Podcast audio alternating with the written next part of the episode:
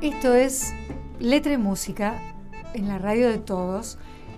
Una cita que tenemos a las 22 horas con mi querido maestro Esteban Morgado. ¿Cómo le va, maestro? ¿Qué dice, querida Silvina? ¿Cómo, cómo está usted? Vamos bien, vamos bien porque a nosotros nos rodea la música y entonces es como si tuviéramos un abrazo permanente. Qué bueno eso, claro. Así ¿Usted es. porque qué vivo? Porque lo rodea todavía más que a mí y se cree que es muy obvio lo que usted hace. No, pero lo que usted dice es fantástico porque nos rodea la música. Nos envuelve. Nos envuelve, nos atraviesa. Nos cobija, Así es. nos ampara. Ajá. Estuve bien ahí, ¿eh? Muy bien. ¿Qué se siente saber tocar la guitarra? Porque el que vino hoy, este muchacho, Sí. también toca la guitarra, pero Sí. todavía no vamos a decir quién es. No, muy buen músico. Qué musicazo. Se lo, se lo peleaban, mire como, lo que le Como digo. ahora se dice productor, ¿vio? Que en realidad es una mezcla de arreglador y. ah, ¿eso es ser productor ahora? Ahora sí, Es saber hacer todo. claro. ¿Usted qué edad más o menos se sintió cómodo tocando la guitarra?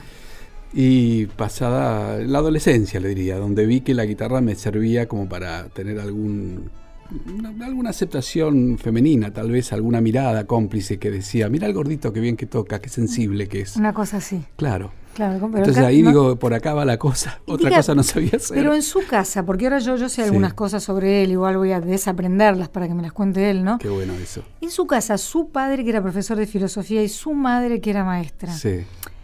Promovieron mucho que usted tocara la guitarra y que su hermano tocara el piano, pero había como un algo dando vueltas como diciendo, nene, una carrera. Sí, claro. ¿Y usted qué estudió?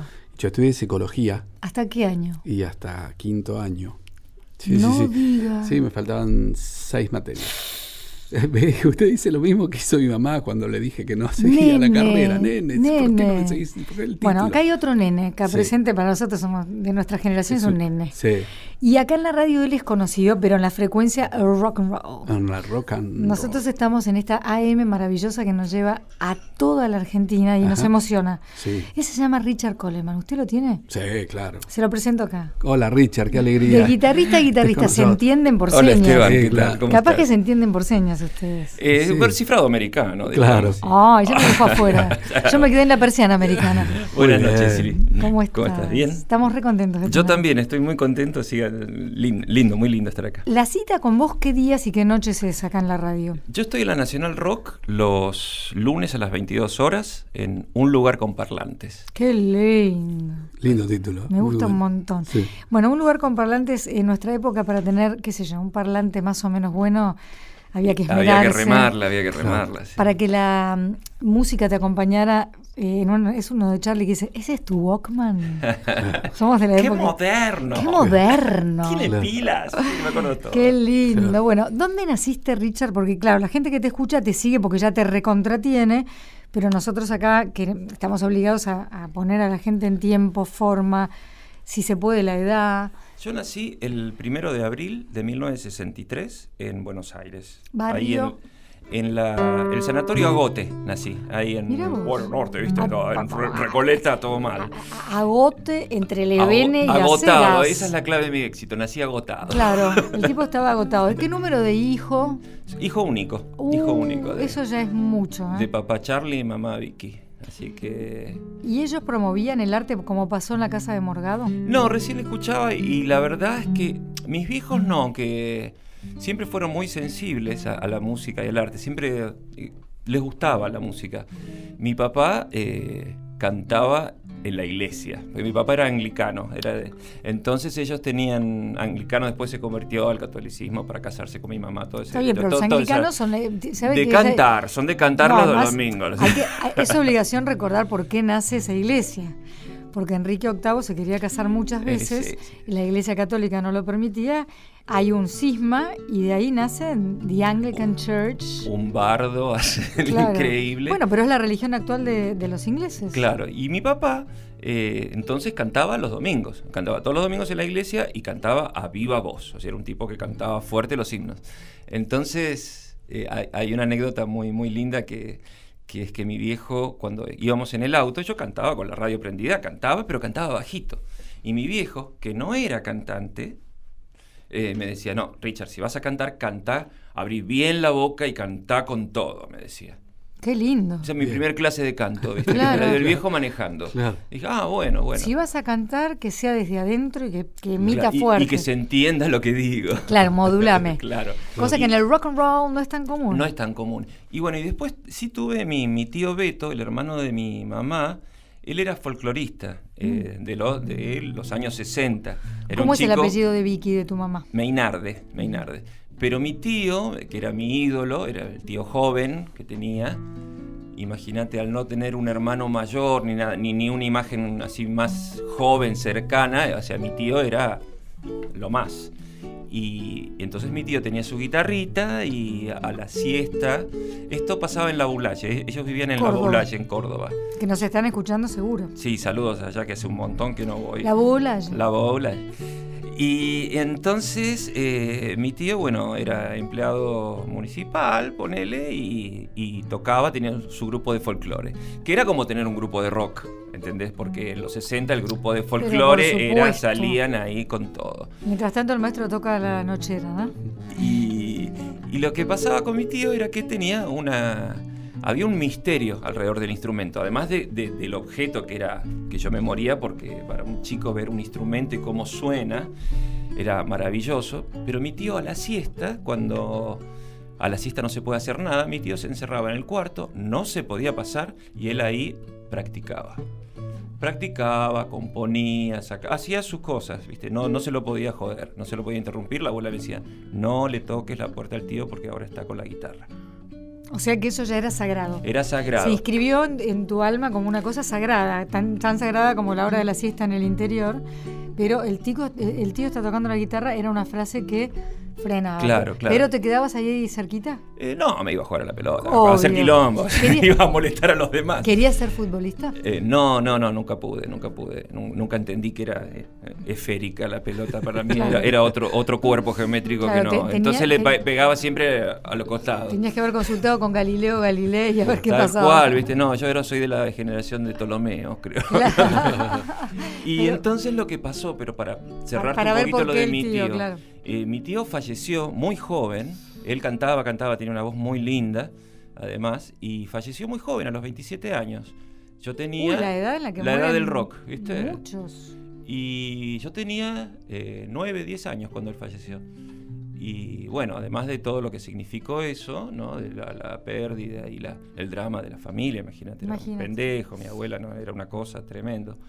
Pero al tiempo, no sé cuánto tiempo realmente, me mandan la viola. Y yo tenía, también tenía 10 años. O sea, mi, mi tío se había muerto cuando yo tenía 9 y a los 10 años me manda la, la, la- Tu abuela la abuela manda me mandó la viola. Qué bárbaro. Pavada de mandato. Claro. Pero y, qué bárbaro. y ahí la tenía y digo, bueno, Pero es muy importante esto que estamos contando. claro, porque pues, es, clave. Es Sí. clave porque es, es- es fundacional porque, bueno, ahí tenía la guitarra del tío y bueno, tendré que aprender a tocar la guitarra. Yo no sabía si quería tocar la guitarra, pero bueno, sí quería ser como mi tío, Claro. de alguna manera. Entonces me fui a estudiar ahí al barrio, a la profe del barrio, que fue más lo que me alejó que lo que me acercó, porque el solfeo de los solfeos de Lemoine y el látigo y A ver, era hágame algunos, hágame algunos ejercicios, maestro. Do, do, mi, sol, do, mi, do, do, Ah. mi, sol, do, mi, re, si, fa, sol, si, fa. Claro, si no. Ahí está. Parece de Hitchcock esta Ah, música. y ahora viene el cuchillo. sí. No, pero tenés, tenía algunas cosas lindas. Eso es lindo. Claro. Caruli. Caruli, ese era Caruli, sí. Ese lo, lo vi más tarde, me parecía. Y pero en realidad no, no te atraía tanto su forma de enseñar. No, no, y encima yo quería aprender las canciones modernas. Claro, y no te Te las estoy hablando del año 73, ponele. Y claro, en el año 73, y yo quería aprender, qué sé yo, alguna de. No sé, alguna de. de Rubén Matos, ponele. Uy, y ella me, me enseñaba, qué sé yo, Luna Tucumana. Claro. Y la pelota, Samba de mi esperanza, obviamente, y esas cosas que me alejaban. Por ahí me, me enseñó una linda que era el jacarandá, que era una de, de palito. Eh, esa, esa era re linda. Y otra flor celeste del jacaranda. Qué lindo. Pero bueno, no era para mí eso, yo quería otra cosa. Y así que me seguí con mis juguetes, porque en realidad era un niño y yo quería juguetes. O sea, quería jugar y. Y la guitarra, en un momento, eh, ponele, eso estaría en quinto grado, y estuve un par de años desarrollando una, una relación con la revista Lupin, que era una revista que, que traía cositas para armar de electrónica, muy sencillas para chicos. Y entonces, y yo la recibía todas las semanas, la, no sé si era semanal o mensual, pero la recibía con avidez y armaba mi pequeño emisor inalámbrico, una radio a transistores, con un transistor todo con tornillitos.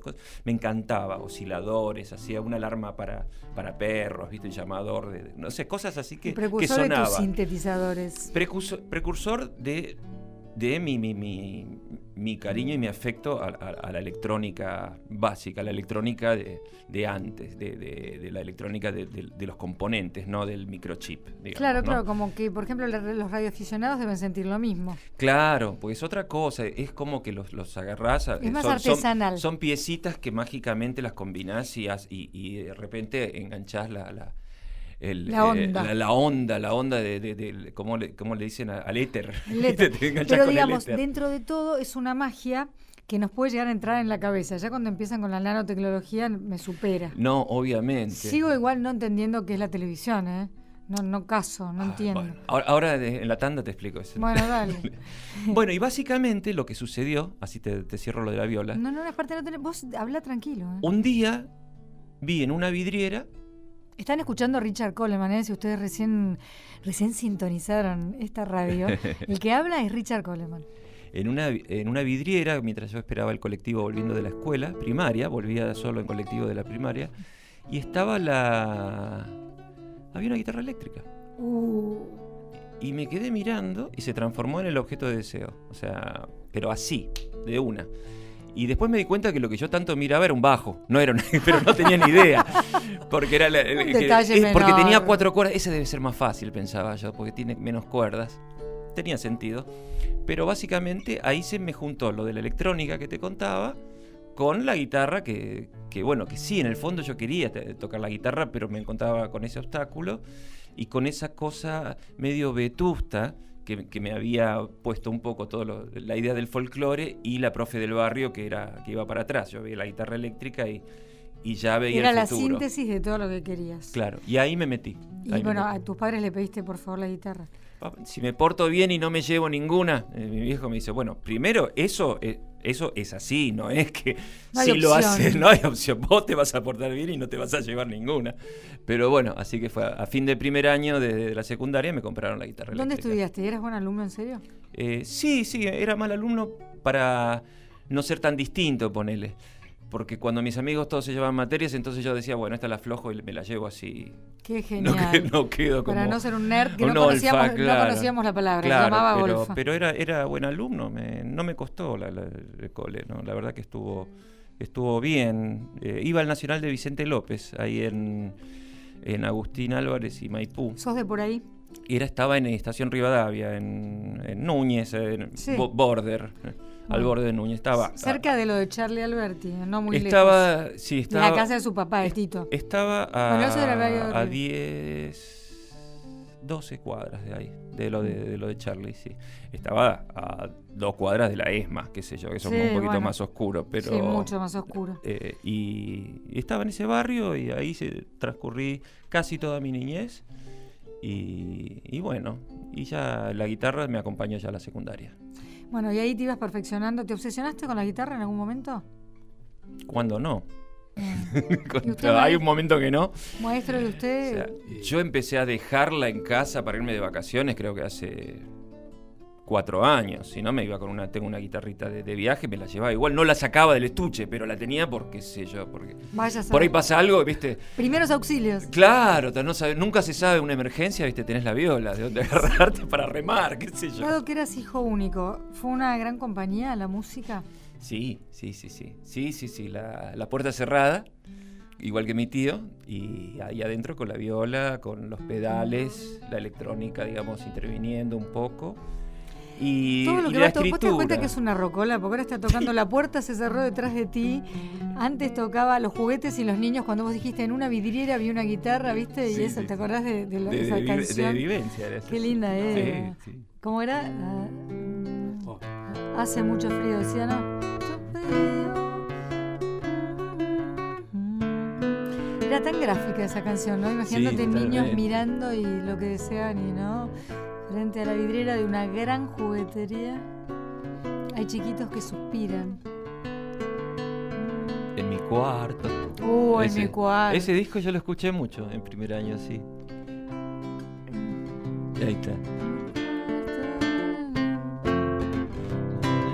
Tiene algo de country esta, ¿no? Sí, totalmente. Ahora viene lo bueno. Aquí nadie ni critica, ni protesta. No estoy solo. Qué linda Qué canción. linda. Me encantaba Vivencia. Sí. Eh, había una de, un- de los locos, ¿no? Eh, ¿Cómo era esa? Pero sí, ¿no? ¿Era de vivencia también? No sé. Sí. Del hospicio, quiero ver. Ese era pastoral. Esto era pastoral. Quiero atrapar el sol El sol en una pared desierta. Pared desierta. Me siento tan libre que Hasta me ahoga esa idea, me hace mal la realidad de que el perro sea perro y nada más. Qué bueno. Claro, pastoral, totalmente. Todo tenía la un misma época. también. Sí, chup Encierro real,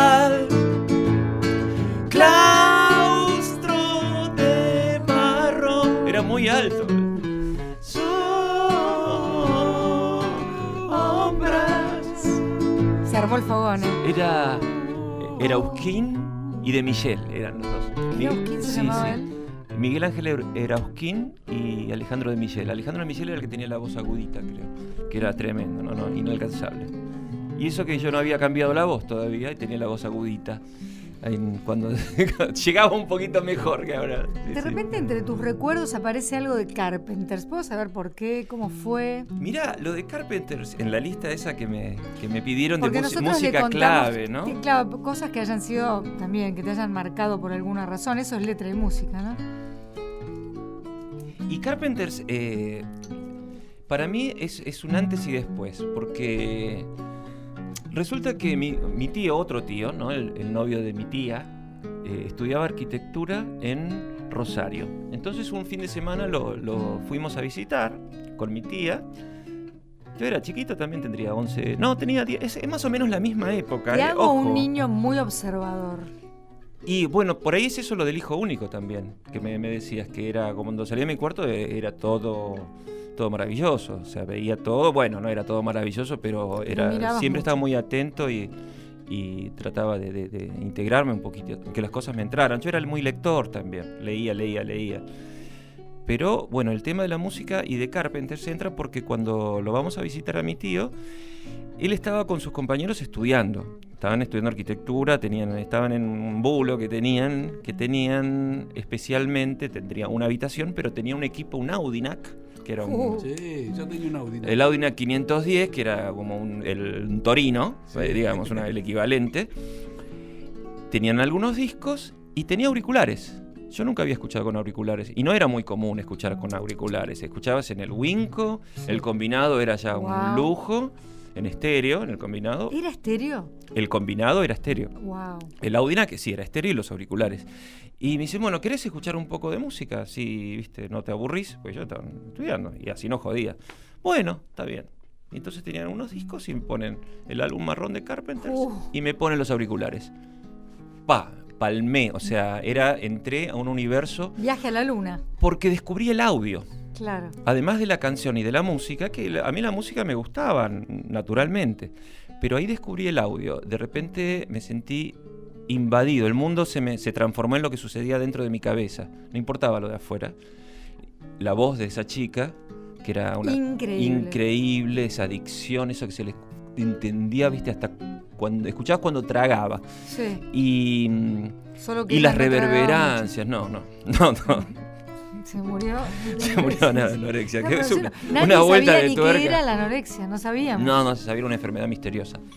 Y, y las reverberancias, los efectos de la voz, ¿viste? Los efectos de dónde, cómo sonaba la batería, en los lugares el- espaciales que tenían los instrumentos. shingalingaling, eso que hacía. Claro, ¿Te acordás más o menos la letra de esto? sí, lo Uh. hace perfecto. When I was young, I listen to the radio, waiting for my favorite songs.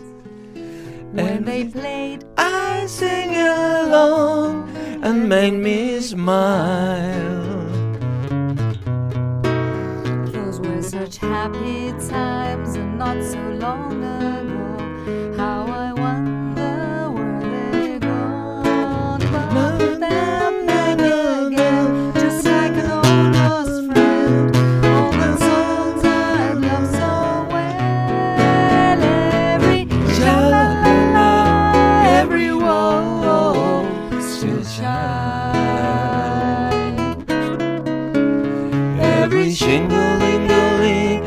Started to sing so fine.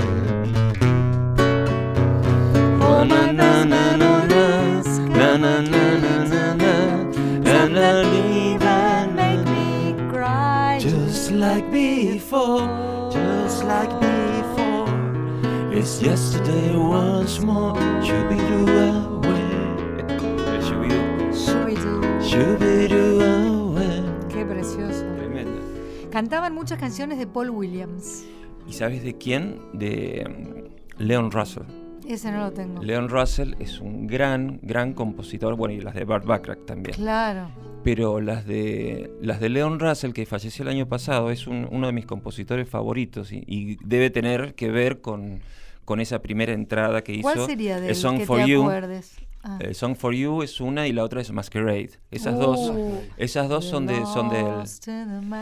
La versión de él es, pero te parte al medio. O sea, la de Carpenters es así como impecable.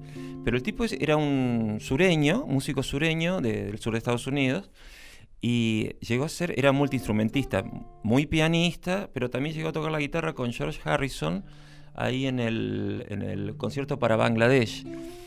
Pero él era, era sesionista y era compositor, un gran compositor de esos de, de que hay allá que componen y van a la, a la editorial y entregan las canciones y, Y algún después van a. Sadaik. Y después van a su Sadaik. y las canciones de él se hacen fa- eh, famosas por la interpretación de de otros. otros. Claro. Pero vos decís que la versión de él es divina. Es increíble, buscar, sí, sí, sí. No, Leon Russell es un. Bueno, ¿y cómo será que Elton John dice que es uno de sus, de sus primeros modelos, de sus ídolos? Mirá. Mirá que parecía el Buah. modelo de Elton John. Que es el que escribió Your Song. It's a little bit funny. Qué lindo, ¿no? Qué y, divino. y hicieron un disco juntos Que hace... ¿En serio? Sí, sí, sí, hace cinco años más o O menos. sea que hay que buscar eso. Y eso es un discazo re lindo, grabado en, en cinta, lo hicieron. Qué a dos pianos, dos voces, Uh, canciones de, de los dos. eso. Y por suerte lo hicieron, porque fue... ¿Vos me un- decís que se llama? Él se llama Leon Russell. Leon Sí. Leon Russell. ¿Vos- ¿Usted Russell. lo tiene, sí, maestro? Sí, sí, sí. El compañero Russell. Maravilloso. Eh, y... y, de esa época es Mr. Postman, pero esa, Claro, esa era de los eh, Beatles. Esa es de los Beatles, directamente. directamente. Claro, e- eran una banda de covers, en realidad tenían tenían pocas compo- composiciones que generalmente eran de, de- de ellos como hermanos, ¿no? Eran de- más bien de él, pero mucho, Más que o nada- sea, otra cosa que me pasó con Carpenters fue que me transformé en coleccionista de discos, Mm. porque quería tener todos los discos de ellos. Fue la primera vez, o sea, yo compraba mis disquitos, tenía este, tenía el otro, pero cuando me gustó Carpenters, quise más momento, y quise otro. Y el otro que me compré fue el del auto rojo. el- Sí. el- ese. Bueno, ese fue el segundo disco. Está Primero, claro que ser hijo único tiene sus ventajas. obvio. Sí, sí, sí, sí. Obvio que sí, no me voy a quejar. No, no, no, no. Y, Ahora, y, y las ventajas, bueno, eran esas, ponerle que, que podía acceder había- a algunas cosas, ¿viste? Siempre, me- yo me ponía también al borde de la humillación, obviamente, porque así corresponde. Como, Un ruego. Un ruego. eh, papá, mamá, o depende de quién Y siempre, viste, humor. trataba de poner una moneda de cambio que no, no servía, porque sí hago esto bien, no, es que, Es que lo tenés que hacer bien, no. nene. Ser. Escucha, bueno, va- vamos a estar eh, a un minutito nomás de la, de la pausa que tenemos que hacer. Es Richard Coleman que nos acompaña este sábado a la noche. Estamos súper contentos. Eh, muchos lo llaman el cuarto soda, el que hubiera sido el cuarto soda. Hay que ver cómo fue que en un momento dado le echara el ojo Charlie García a él, ¿entendés? ¿Entiende, maestro? Pero cómo, claro. Pero bueno, para eh, develar la incógnita del principio, el maestro Morgado estudió psicología y él estudió ciencias exactas y ciencias de la comunicación. Se sabe todo. Sí, pero bueno, en un caso dos años, en otro caso tres años y en un momento se, sin- se sinceró. Dijo, Claro. bueno, es, es esto. Es pero las ciencias sí. de la comunicación nunca te vienen mal y las exactas, Dios me libre y me guarde. Bueno, vamos con la música suya al corte, Ahí maestro, vamos. porque cuando volvemos hay más Richard Coleman.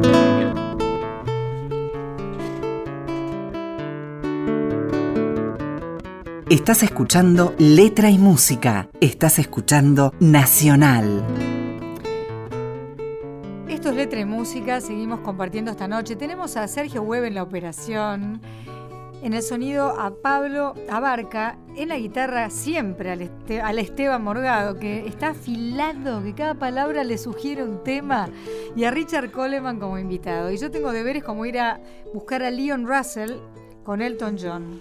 Un dúo simpático, eh, porque a mí las letras me importan mucho. No sé, ¿a vos te importan mucho las letras? Mira, honestamente. Decime la verdad. Sí, me importa, me importa. Pero no tan. No me importa el, el cuento, digamos. No me, no me importa tanto el significado como lo, lo bello y armónico que estén puestas. Me, parece que Por es. ejemplo, cuando vos en una canción decís, ponele, ¿no? Ponele. Decís una frase que a mí me pega, pero, por ejemplo, si algo te apena es cuestión de tiempo. ¿Es porque la métrica te embocaba o...? o- o- No, bueno, ahí ya estoy cerrando una Decime canción. la verdad. Eh, yo creo que no, hay un momento en el cual ya, ya no sos dueño. Eh, está, cuando estás escribiendo ya empieza a bajar, eh, baja de algún lado y ya no se sabe si es la métrica o, o una, la asociación libre o la, o la asociación comprometida. Pero sí, me importa mucho. No había escuchado eso de la asociación comprometida. Me gustó mucho. Yo tampoco, lo, era- era- fue lo que... ¿Se bueno, te acaba de ocurrir? claro, es así. o sea, Bueno, a lo veces la- pon- a partir de este momento, señoras y señores, está la asociación libre y la asociación comprometida. Está muy bien. Esa que tu- tuvo usted hoy, toda la primera parte, tuvo asociación comprometida. Así es, claro. Me gustó eso. Está bien. Guardá Bueno, y bueno, guardémoslo porque nos olvidamos por la Es que no, hay que escribir todo, hay que escribir Sí. todo. Y bueno, Este pero, es el pero se título de- trata de de, una eso. canción. Se trata de eso, justamente que las palabras están ahí para... Tenemos un lenguaje tan lindo y las palabras están para usarlas y para describir algo o para ocultar algo también. O sea, eh, está, está buenísimo. O sea, yo no soy poeta, a mí me gusta escribir canciones.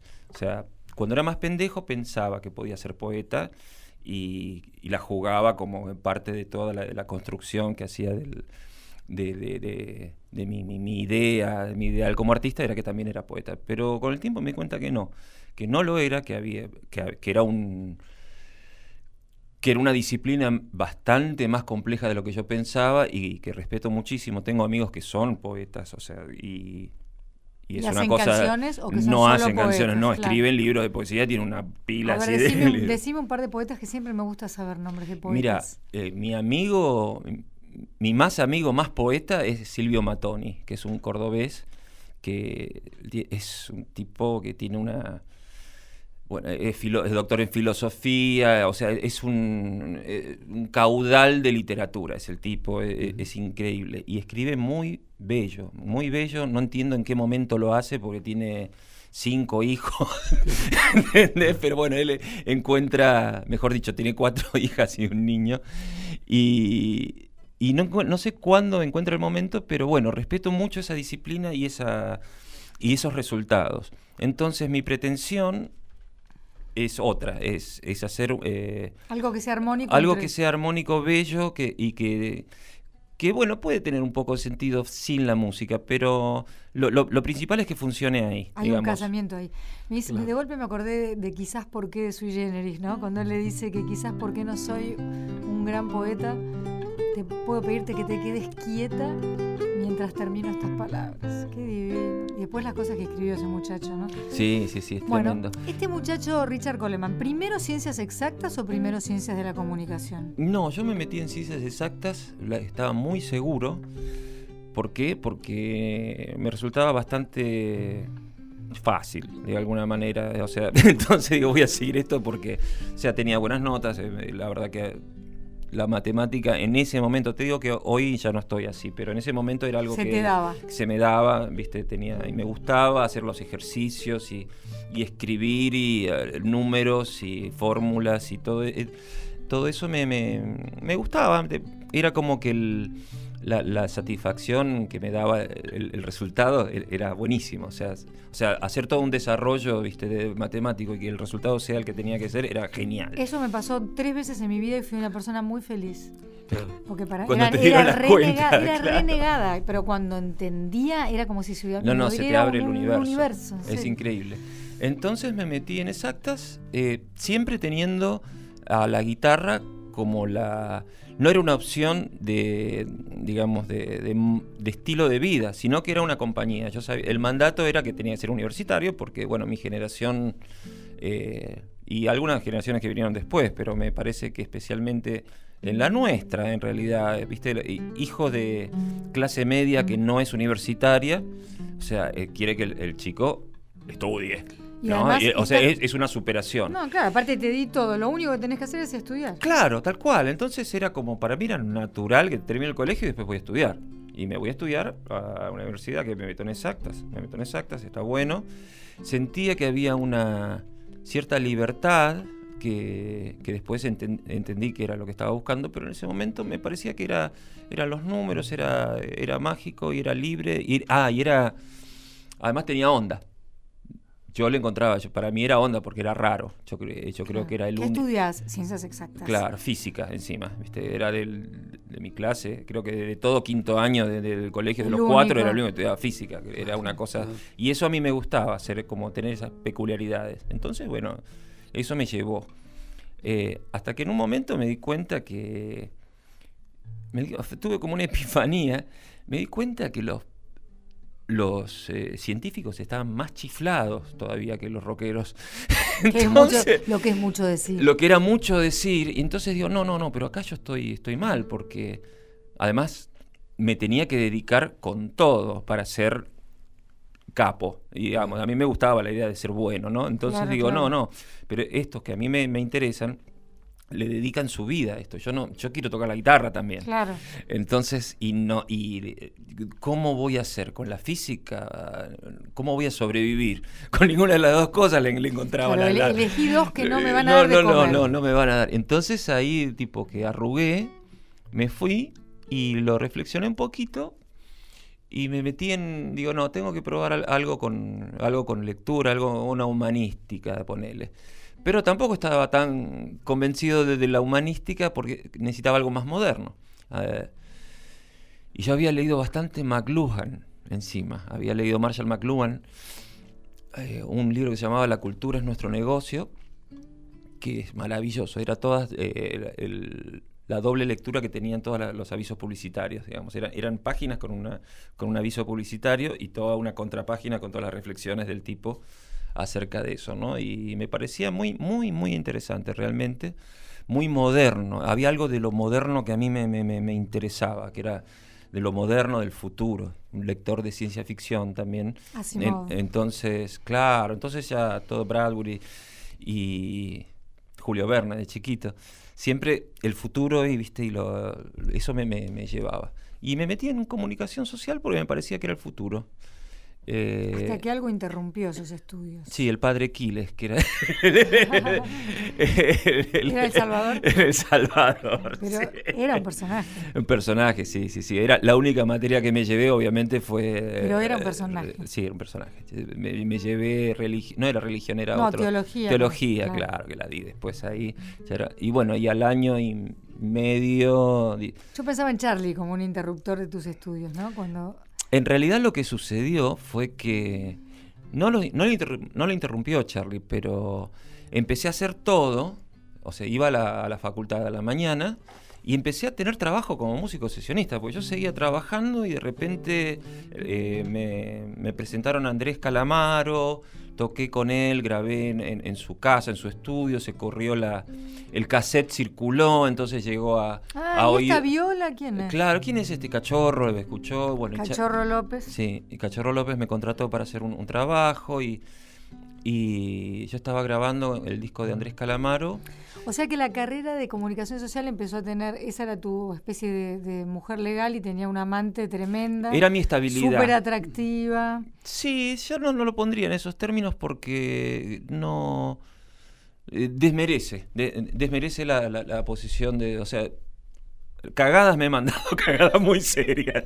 Entonces, en ese punto, eh, yo creo que lo que pasaba con con las dos cosas era que me gustaban las dos, pero eh, estaba cruzado. Cuando estaba eh, en el estudio de grabación, me, iba al estudio de grabación con los libros para preparar la clase. Y me iba a clase preparando lo que tenía que hacer en el, en el estudio a la noche. Dormía tres horas. O sea, o sea, llegaba a casa a las 4 de la mañana, me levantaba a las 7 para venirme acá al centro, al No. Salvador. Y estuve varios meses así, en un momento, estaba desfigurado. Y en un momento estaba desfigurado, era una, era una porquería. Igual la seguía, la seguía. Y un día Charlie me, di- me- me dice si me, me puedo quedar a la noche, porque yo estaba grabando con Andrés, y él está, eh, el disco Vida Cruel, en el estudio Panda. Que, y en el turno siguiente, porque el estudio de grabación se, alqui- se alquilaba por turnos de, 8 horas, ponele, tres, tres turnos de 8 horas tenía, era tremendo. Entonces, eh, en el turno vespertino estaba Andrés y en el trasnoche entraba Charlie, obviamente, a las 11 de la noche. Y me pregunta si me podía quedar porque tenía que terminar unas... Le faltaban unas guitarras en el disco de Fabi Cantilo, el disco Detectives. Y le digo, bueno, sí, me quedo, buenísimo. ¿Qué, qué Además, qué- necesitas? qué lindo, ¿no? Claro, re lindo, pero Mm. me quedo y dice, che, ¿sabes el monstruo de la laguna? Me dice, sí, la conozco, pero no, no me acuerdo cómo es.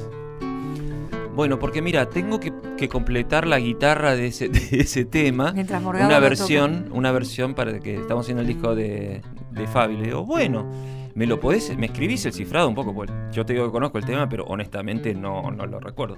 Entonces me escribió más o menos la, eh, las partes así con, con su letra de multicolor en una hoja, en un papel. Y llega Spinetta. No. Eso es lo que Uh. dije yo. Nena, yo tenía 22 años. 22 años. Y de repente, claro, estaba en la, en la sala de grabación con la, la viola, mis pedales. Yo tenía un sonido muy, muy, muy buscado, muy trabajado. Eh, tocaba con la guitarra en estéreo, tenía muchos efectos. Era, era el futuro, que te decía. Y de repente, viste, levanto la vista y del otro lado del vidrio está Charlie García y Spinetta. Qué bueno. No, no, no. Y Fabi no estaba.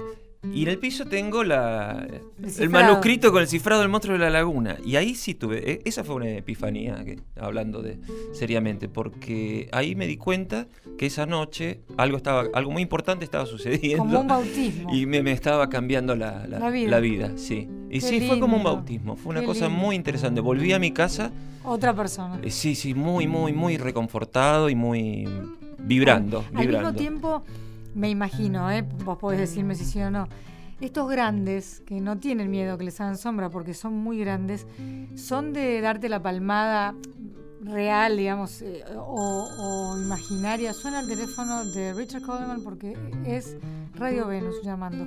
Eh, no, me imagino que la palmada puede ser literal o, o- u otro tipo de palmada, ¿no? Tipo, bien, pibe. ¿Eso lo escuchaste esa noche? Claro, claro. O sea, lo más gracioso fue que estaba Mario Breuer, el ingeniero, Sí. un Mario, personaje, aprieta, aprieta el talkback. El talkback es el, el botón para hablar desde el Sí, estudio lo que en la la tele sala se de llama grabación. el tollback. El tollback. talkback. Me aprieta el tollback y me dice, pasá por Sadaik. Cuando terminé. O sea, eso quería decir, Sí. le erró, tendría que haber dicho pasá por Adi, ponele, Por pero, pero bueno, él, Porque él- es él de sabe lo que digo. Porque es de intérpretes. Es de Muy intérprete, bien. muy bien. es de intérpretes. Claro. Pero el Y gesto, el gesto de Mario fue decirme, estuvo buenísima. Sí, ¿viste? sí. el- el- Y yo entré, viste, y y yo no, no había hablado con, con es como para con un Luis. actor estar en un casting y quedar. Claro, papel, claro, tal cual. Claro. Y, digo, ¿está bien? ¿Les gusta? Buenísimo, nunca se me hubiera ocurrido. buenísimo. Re lindo, re lindo, qué bueno.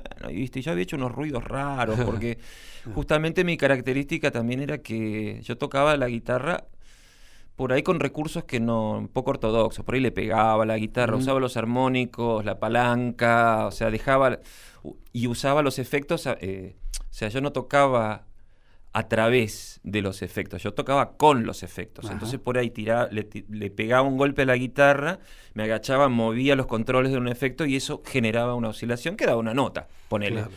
Mm. Y eso yo lo había aprendido a hacer solo en mi cuarto. eh, cuando, en mi cuarto de, de- de los juguetes y, de, y donde la guitarra era mi única compañera. Entonces hacía esas cosas y después ah, descubrí que, que era algo que algunos guitarristas hacían y que estaba bueno, que como Adrián Bellew, que es un, eh, un guitarrista que lo más conocido que hizo fue con King Crimson, pero también fue guitarrista de David Bowie, que trabajaba así la guitarra, con, con- con efectos y con golpes, eh, se la, agarraba de otra manera. Y eso a mí me gustaba porque yo nunca fui vi- virtuoso, nunca logré tener una técnica, eh, digamos, acorde a las necesidades del rock de los 70, Wow. que era Sinfónico. sinfónico y jazz rock. Te mataban, te Estamos, va- estamos escuchando a Richard Coleman, ¿eh? porque si ustedes están esta noche enganchadísimo como estamos nosotros, y dice, pero ¿y esa la voz de quién es hablando? Bueno, es Richard Coleman. La gente que escucha la rock está acostumbrada a los lunes a la noche, pero yo cada tanto esto es radio, entonces digo, Sí, bueno, sí, sí, está. Entonces, no un virtuoso porque estaba muy alta la vara en esa Claro, época. es tremendo. Teníamos a Rick Wakeman. Tremendo, no, no, no, Steve Howe, ¿viste? Steve Howe, claro. Claro, bueno, Fripp, por- en las partes que tocaba, o sea, Fripp me gustaba porque cuando no tocaba tan rápido y esas cosas tan eh, eh, indescriptibles, porque era, era muy complejo, pero tenía un sonido de una guitarra más, eh, más como un violín, una cosa de más, con más sustain, que eso a mí me gustaba, y eso sí lo podía hacer. Pero cuando descubrí que había otras maneras de tocar la guitarra que podían fuiste por ahí. me fui por ahí y con la guitarra rítmica. Yo soy muy buen guitarrista rítmico porque ¿Qué quiere decir eso? Perdónenme la ignorancia. ¿Qué es eso? Yo siempre un pido tipo que, que, me ti- enseñe. un tipo que es constante con el tempo y que puede tocar con un baterista sin que lo miren raro. Claro, yo Lo que está haciendo Morgado sería eso. Para Claro. que la gente sepa que el que está tocando todo el tiempo y a veces escucha respetuosamente, pero acompaña todo, en este caso es Esteban Morgado, porque Richard no trajo su guitarra eh, y está perdonado de todas maneras. Está perdonado. Menos mal, si Me hubiera no- encantado No, que la porque trajera, además es, pero- es- es apasionante escucharte hablar, ¿eh? Yo por Si ahí, no- por ahí perdóname, sí. si no, eh, pasame que yo te, te la, te, la, te la retuerzo un poco, ¿sabes cómo suena? Es- esa- la ovello. ¿Tenés un destornillador? Qué divino. Claro, claro. Claro, porque el chico recibía los fascículos, Sí, entonces claro, sabe de eso. Sabe de qué se trata. Richard, eh, eh, lo más conocido, dentro de todo, para quienes te conocen, la parte de los soda es bastante conocida, mientras que todo esto que estamos escuchando tal vez no. Mm, claro. Todo, todo lo que te- porque sí, los conocías a los chicos, te querían ahí, iban probando el cuarto integrante, lo contaste hace un ratito, pero ellos eran como un pack de tres que funcionaba fenómeno. Y, y vos mismo dijiste, sigan, sigan ustedes. esto Claro, es- claro, eso, fue- eso fue eso fue un momento también importante con el tiempo, lo vi obviamente, pero cuando tomé la decisión sabía que era importante también. El asunto fue así. Eh, esto fue en el año 82 también. eh, yo estaba en, la plenitud de, mi, de mi adultez, cuando él tenía 19 años, o sea, cuando ya estaba de vuelta. Y me llama Charlie Alberti por teléfono. Yo no lo conocía, nadie lo conocía, si no era su amigo. Y me llama Charlie y me dice, bueno, mira, mi nombre es Charlie, tengo una banda, somos la banda más moderna, más new wave que hay en el país y tenemos el guitarrista eh, que, que toca con más onda, ¿viste? Se empieza a tirar flores así en la conversación después de decir hola, ¿no? Yo estaba en el teléfono y le digo, ajá, bueno, y Charlie, decime, ¿para qué me necesitas? Yo era un- así como... No, ma- Aries. no mala onda, pero era, era arisco. Yo sigo atendiendo el teléfono diciendo hable en vez de hola. O sea, un- una cosa así más, más fuerte. Entonces, Arisco, dijo, está, está bueno. Linda arisco, palabra. Está bueno. Yo, yo diría áspero. y áspero también, áspero, áspero con J, ¿no? Áspero. áspero. Y entonces, claro, ahí lo, lo verdugué a él y digo, "Ves, pará, nene, si vos sos el mejor, la mejor banda, tenés Sí. el mejor violero, ¿para qué me llamas? Entonces, Entonces me dice, no, mira, nosotros ensayamos y eh, tenemos ganas. no- nos dio tu número Eduardo Rogati, que el gordo Rogati había sido profesor mío de guitarra. El gordo Rogati era, fue el, el guitarrista de Baglietto, así, eh, por más tiempo. Eh, la fue un profesor de guitarra mío, eh, mi primer profesor de guitarra rockero, digamos. Y él había tocado con ellos y después de un ensayo le dijo, ¿saben qué? Llámenlo a, a este chico que va a encajar justo con ustedes, es Richard. Bueno. Y después eh, Daniel Melero, otro, otro personaje también que, era amigo mío, eh, se había probado con la banda con el sintetizador y ruidos. Y también después de uno o dos ensayos le dijo, llámenlo Richard. O sea, por dos lados me recomendaron. Así que Charlie me llamó, llamó a Richard. Eh, después de esa presentación le dije, bueno, déjame, déjame pensar. Me dice, "Este, ensayamos acá en Núñez. Ah, qué bueno, es cerca. Bueno, ahí, ahí en Núñez, en 1984, en algún momento entre agosto y diciembre, haciendo El Espejo, que fue el primer programa de tele en el que trabajé, me tocó ir a la casa de decir, no, vamos a, a estar cerca de lo de Tito Alberti, papá de Charlie. Bueno, y vos, Silvina, que era lo mismo que decir nadie, porque yo había empezado hacía 10 minutos, vas a presentar porque el hijo de Charlie tiene una banda de rock, no sé, nombre raro, Soda Estéreo, presentalos. No, hay- no hay registros, pero nos acordamos todos. Y, y nada, no eran conocidos. Un par de años después yo ya los vi llegar a, a lo de Badía los sábados, no era cuando yo trabajaba, pero iba de visita. Tres tipos tipo de Cure, totalmente producidos, maquillados y peludos, que eran los Soda Stereo.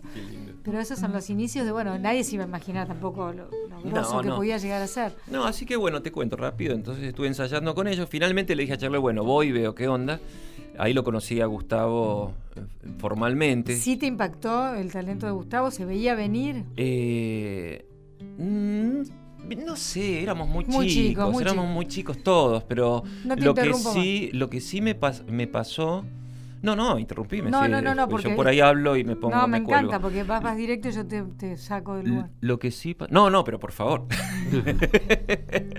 Hable, hable. Lo que pasó, lo que me gustó fue que, bueno, primero que lo- lo- él se presentó, hola, yo soy Gustavo, qué sé yo. Fue como que inmediatamente me di cuenta que él era el líder. O sea, porque él se presentó y encaró cuando yo entré, ¿viste? Z estaba ahí con su bajo, qué sé yo, Charlie me, abrió la puerta de la casa, pero fue la actitud de, Gustavo que me- me alertó de eso. Y me empieza a preguntar, ah, ¿qué trajiste tus pedales? Uy, tenés esto, tenés lo... Estaba bueno, no, no éramos muchos los que teníamos eh, electrónica con la guitarra. y No teníamos, había muchos hijos únicos. no había muchos hijos únicos, bueno, pero no era todo hijos únicos. No, Y ya en el trabajaba, momento ya- este ya trabajaba, no. Ya- ya- no, no, no, trabajaba, pero el- era, era otra cosa. Ya lo que pasaba era el interés que tenía por esas cosas y, y por lo que te decía de mi manera de tocar. Entonces, eh, bueno, le muestro el set y me dice, che, ¿y ¿tenés temas? Sí, acá tengo uno. Tenía un cassette con un demo grabado. eh, se lo muestro. Ah, está bueno. ¿Tenés más? Y tengo este otro. ¿Y tenés más? Y saco una carpeta que, estaba siempre en mi bolso. Y tengo todos estos. Fra, le puse ahí, tenía como, qué sé yo, una docena de canciones con letra y música. Y tengo todo esto. Esto es lo que vine juntando. Ah, está bueno. Bueno, si tenés ganas, lo vamos probando también. Digo, dale, dale. Bueno, empezamos a tocar y sumamos los repertorios, lo que transformó a la banda en un proyecto más serio, porque de tener 10 temas, de tenía 20. Claro. Eso lo hacía mucho más, Claro. más interesante. Y después de cuatro, cinco, cuatro meses debo haber estado tocando eh, con ellos, ensayando así fuerte, eh, yo me di cuenta de que había algo en, en- en cuanto a la unidad de la banda que no funcionaba. O sea, cuando sucedía que cuando yo estaba tocando los temas que ya tenían compuestos, mi parte estaba como agregada. O sea, yo me sumaba a lo que ya estaba sonando. Y cuando se tocaban mis canciones, parecía que ellos tres interpretaban mis canciones, me acompañaban. Entonces era siempre un 3 más 1, no era un cuarteto, era un 3 más 1. Yo me di cuenta de eso y me fui dando cuenta y, se me fue ar- armando muy fuerte esa idea y en un momento dije, no, esto se los tengo que decir porque si ya hay tanto proyecto, ya vamos a salir para adelante y vamos a grabar y vamos a salir a tocar a lugares y qué sé yo, y el look de toda la banda y qué sé yo, armar. Y entonces un día llegué al ensayo y dije, che, chicos, tengo que hablar con ustedes porque hay algo que me está pasando y se los tengo que decir ahora, ¿viste? Mejor Eh, ahora y no Mejor después. ahora, ¿viste? Yo me, me voy a ir de la banda. ¿sí? Eh, ¿Qué pasa? Eh, ¿Pero qué pasa? ¿Hay algo que hicimos? Que no? Digo, no, no, no, lo que pasa es que me doy cuenta que son un trío, man. O sea, yo no... Yo estoy además. Eh, y en algunos momentos está buenísimo que estemos tocando los cuatro, pero hay momentos que me siento que estoy de más. Y me parece que si va a salir la banda con todo, tienen que salir ustedes tres. Para mí ustedes son un trío y es por eso, no lo demoren más. Llámenme cuando quieran, a mí me encanta tocar con ustedes las canciones que aprendimos, pero cuando quieran que sea invitado, ahí estaré, pero salgan ya, le, le dije, salgan ya porque se va a pasar el momento. Y, ¿Y grabaron temas y tuyos? fue, sí, sí, sí. Y ese fue, pero ahí fue el, El momento. el momento. A partir de ahí ya cerraron fechas y empezaron a tocar. Después, más adelante, cuando ya Soda era Soda, y tuviste un proyecto con Cerati. Claro, tuve fricción. Eh, eso fue en el año, empezamos en el año 84 a hacerlo, que justamente me llama Gustavo ya con un año de estar tocando el material del primer disco, que había estado, como todos sabemos, el primer disco, uno está toda la vida para, para Claro, prepararlo y sí. grabarlo, y el segundo disco son apenas unos ocho meses, Claro. te dan, ¿viste? Claro. Entonces, eh, Gustavo me llama y me dice, mira, Richard, eh, ¿te acordás de esas canciones que vos tenías? ¿Tenés más? ¿Por qué no, las, no nos juntamos y las tocamos? Me dice. Y, pero Gustavo, vos estás con, con, con tu banda, ¿viste? Yo estoy en la facultad, eh, ¿cómo, cómo, qué, qué te parece? Juntémonos para hacer algo informal. Yo tengo ganas de tocar y de probar otras cosas que no puedo probar con la banda. No tengo tiempo, no tengo espacio. Y O sea quiero que hacer- él le rebalsaba la cosa. le- Claro, claro, y tenía tenía y, más. esta- y estaba, la verdad que est- estaba aburrido en ese momento y, y me quería para experimentar justamente porque sabía que hacíamos cosas lindas juntos. Así que Ahí fue fricción. y ahí fue fricción. Me dice la producción que nos quedan cuatro minutos y medio. Entonces, en esos cuatro minutos y medio te hago unas preguntas así tuki tuki. Dale. Después vino la- tu época solista. Sin embargo, como esta es una pregunta que, que vengo caminando por la calle pensando, no es la ah, qué pregunta, pero el rock es la banda, ¿no? Pero de pronto viene el trabajo solista, pero a una persona que le importa quiénes lo acompañan y entonces conforma una muy buena banda, es como filosófica la pregunta. ¿Cuál es la diferencia entre, bueno, ahora voy como solista, pero resulta que me importa mucho la banda, pero no es la banda X, es Richard Coleman muy bien acompañado? ¿Es un delirio lo que pregunté? No, no es un delirio. Eh, yo soy un defensor del trabajo en equipo. Eh, de alguna manera siempre eh, armé bandas, armé grupos de gente con los mismos intereses, pero que entendiendo el trabajo en equipo, el- el, siempre hace falta alguien que, que lleve la, la- la punta, ¿no? Y de alguna manera, eh, bueno, en mis proyectos he sido yo. Yo digo mis proyectos porque mal que mal, Fricción o Los Siete Delfines siempre terminaron siendo mi proyecto, digamos. Entonces, eh, cuando yo me pongo solista, en realidad lo que encuentro eh, lo decido por una serie de limitaciones que encuentro en el trabajo, en, en estos trabajos en equipo. En el trabajo de una banda. Uno está mucho tiempo con una banda desarrollando características, eh, el carácter, el, el- las ¿cómo, cómo decirte? El toque, el sonido de la banda, la personalidad de la banda. Y en un momento, por ahí, uno de la banda quiere cambiar eso. Necesita un, un respirar, necesita un cambio, cambiar la personalidad. Y cambiar la personalidad de la banda es muy complejo. Y, y por ahí no quieren cambiar todos. Es, es como, en- como siempre. Hay gente que está cómoda donde está te y no lo moves. Sí, sí. Entonces, eh, la última época de Siete Delfines, yo sentí que ya estaba llegando a. Ya había cambiado todo lo que podía cambiar, ya había ajustado todas las tuercas, ya estaba hecho de una manera y que lo próximo tenía que ser diferente. En 2008 salió de Siete Delfines el primer disco, le cuento al maestro Morgado, con CD-ROM de Latinoamérica. Eso se fue, lo- no, en el 95 fue, Ah, querida. ¿y en 2008 qué pasaba? Eh, sale Carnaval de Fantasmas, que es Ah, el ok. último disco de ¿En, Siete el- en qué Delfines. año me dijiste? ¿En el 98? El 95. 95. 95. ¡Oh, qué precocidad! ¿Viste? No, Para no. mí el 2008 ya- Eso porque estaba bien acompañado, porque la gente que trabajaba conmigo estaba trabajando en, e- en eso, en esa época, y me- el- la gente que me hacía la tapa, él dijo, me dice, che, Ajá. hay una, tenemos una idea. A ver. En cambio, actual bueno. es un Sí. triple con 27 canciones, ¿no es cierto? Y dos DVDs, dos, eh, bueno, increíble, grabado, graba en vivo, pero yo antes de que nos vayamos del todo, quiero que aunque que sea para que la gente los busque, porque estas son canciones muy antiguas, busque, por ejemplo, cosas que lo han marcado en su vida, como Thick as a Brick, de Jethro Tull, ¿cómo se pronuncia en realidad? Jethro Tull. Jethro Tull. Jethro Así es. Tull. Jethro, Jethro le dice. Aguante Jethro, qué lindo. A Ese es el burek de que toca Jethro, Sí, buenísimo. qué lindo. Después, bueno, The Sons of the Silent Age de David Bowie, le encantó, lo ha marcado. Uno es de los, lo primero que dije es de los 70, después viene en los 80. Ujú. Y después More Than This de Roxy. Ahí está, está tocando. Qué el lindo, qué hermoso. Qué lindo, ¿no? Qué belleza esto. estribillo está en- Baby, you down. All I see is all I know. Sounds of sound, each sound of sound. Baby, baby, baby, I never let you down. All I all I know. Let's get another way. Ay, una hermosa canción, qué lindo. Qué preciosura, qué preciosura.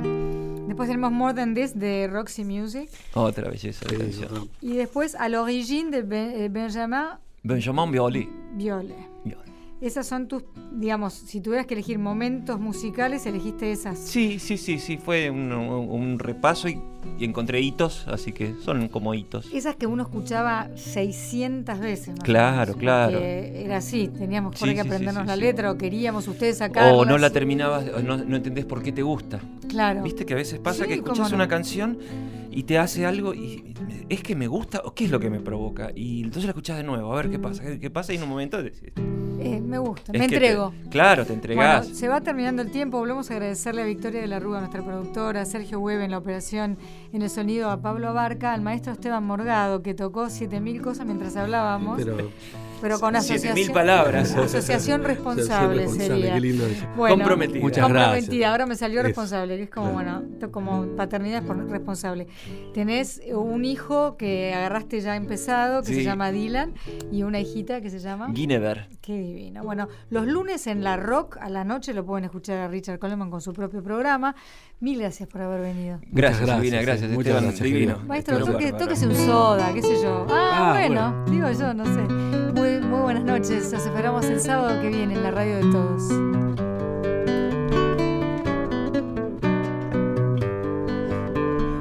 Estás escuchando Letra y Música. Estás escuchando Nacional.